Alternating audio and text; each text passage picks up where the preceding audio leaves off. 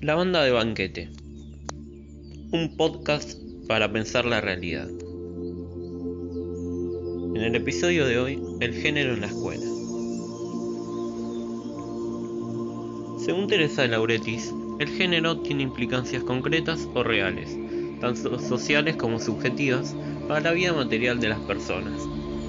De esa manera se visualizan los roles que ocupamos y los que no una y otra vez en la sociedad. Teresa de Lauretis es una teórica feminista italiana que ha realizado importantes aportes a los estudios de género, queer y cinematográficos, así como al psicoanálisis. Como desarrolla la autora, el género es un sistema de significados, desde ya que existe una tensión permanente entre lo que es dado, pero sin dudas esos significados sobre el género, tanto femenino como masculino, nos definen en la sociedad, tanto si lo sigamos o no.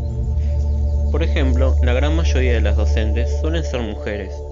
Por lo que recuerdo, siempre tuve maestras en el jardín y en la educación primaria.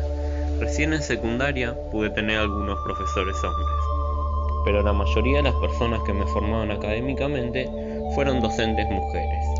Esto marca un rol preponderante en el género femenino en cuanto al cuidado de los niños y las niñas, que se extiende a otras profesiones, como cuidadoras, enfermeras, trabajadoras sociales, pedagogas, psicólogas, nutricionistas, etc.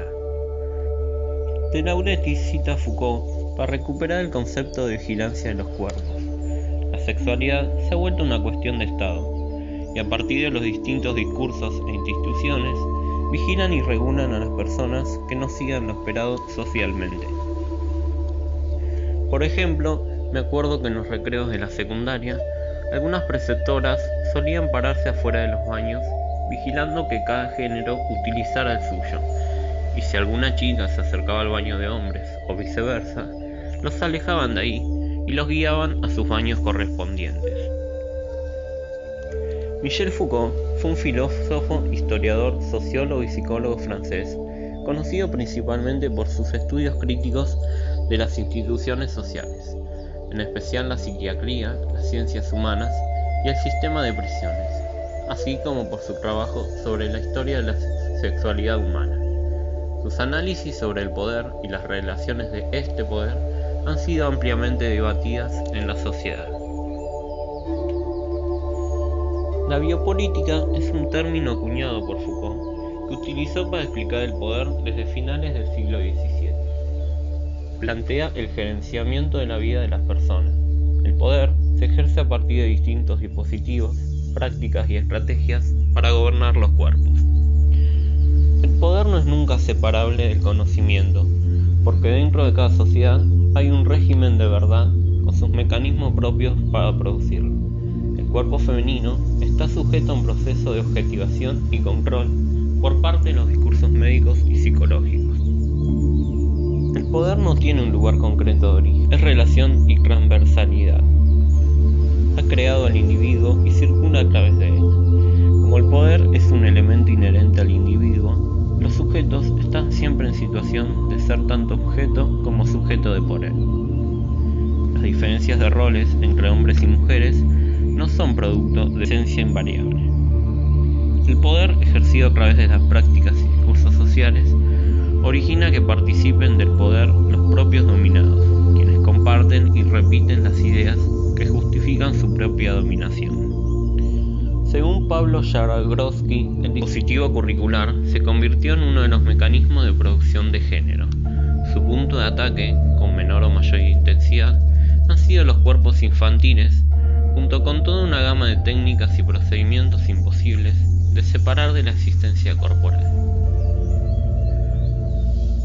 Por ejemplo, el control del cuerpo en la entrada de la escuela, la presentación ante la presencia de un docente, el uso de cierta vestimenta con determinadas medidas y colores según el género, el control del cuerpo a la salida de la escuela, etc.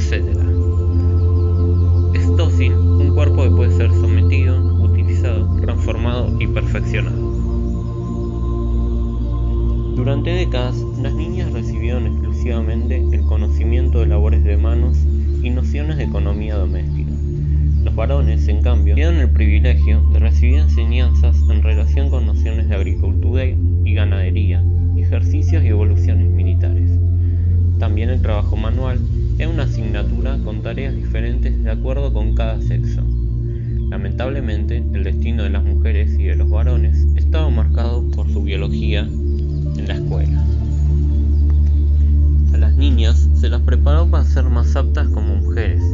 Durante décadas, de su educación fue convertirse en madres y esposas del ciudadano común. Estas disciplinas escolares acentuaban los procesos de simbolización de género, asignando menor prestigio y estatus a la reproducción social, a las tareas domésticas y al cuidado de los niños. Por el contrario, otro conjunto de disciplinas escolares se encargó de introducir al varón en el espacio público y en el mundo de los deberes y derechos del ciudadano, como el caso de instrucción cívica, nociones de agricultura y ganadería o artes industriales, entre otras. La subjetividad femenina fue sometida a un proceso de contención cuyos límites estuvieron señalados por el ideal de feminidad, por la maternidad y por la familia patriarcal. Otra autora que habla sobre el género es Judith Butler. Según ella, el género son aquellas actuaciones e imitaciones reiteradas que subyacen a las determinaciones sociales que nos exceden en el marco de una heterosexualidad obligatoria. Entonces el género no es algo natural, sino performativo. Butler es una filósofa postestructuralista que ha realizado importantes aportes en el campo del feminismo, la filosofía política y la ética, habiendo sido una de las teóricas fundacionales de la teoría queer. Butler sostiene que el género, en tanto es un aspecto de nuestra subjetividad, es una performance, es decir, que cada uno de nosotros y nosotras realiza una acción en un lugar particular y dentro de un intervalo de tiempo, con el fin de construir una escena para un público. Es decir, la performance requiere en primer lugar un cuerpo en el cual realizarse que se transforma en su soporte material y apela a distintos elementos para producir su obra y su mensaje. La lucha de los movimientos de género es relevante, según Butler, porque su carácter no radica solo en lo identitario, sino que expone la desigualdad de derechos a la que está sometida la conducción humana. De ahí que la aparición de esas voces y esos cuerpos en la esfera pública signifique la visualización de los excluidos.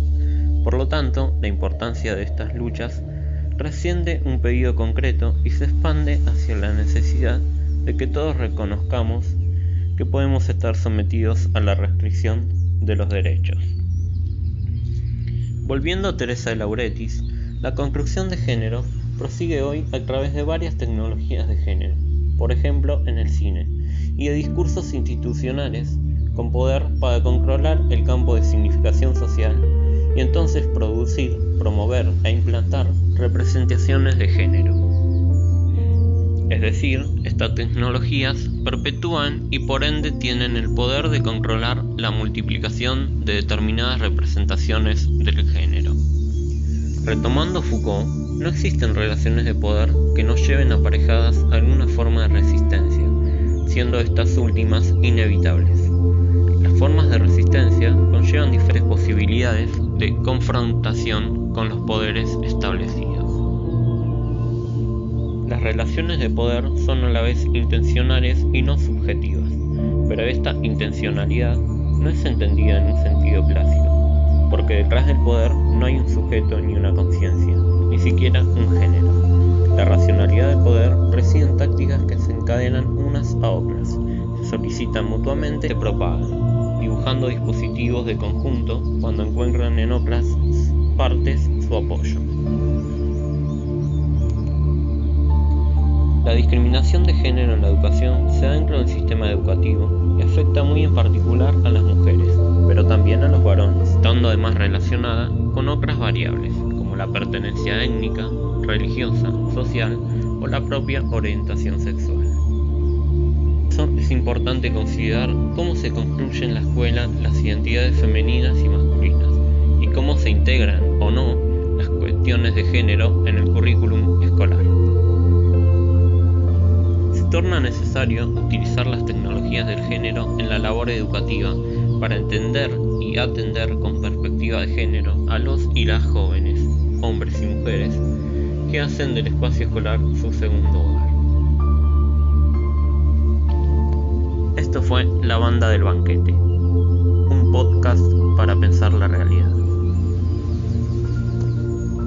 Producido, editado y conducido por Alejandro Sfeir.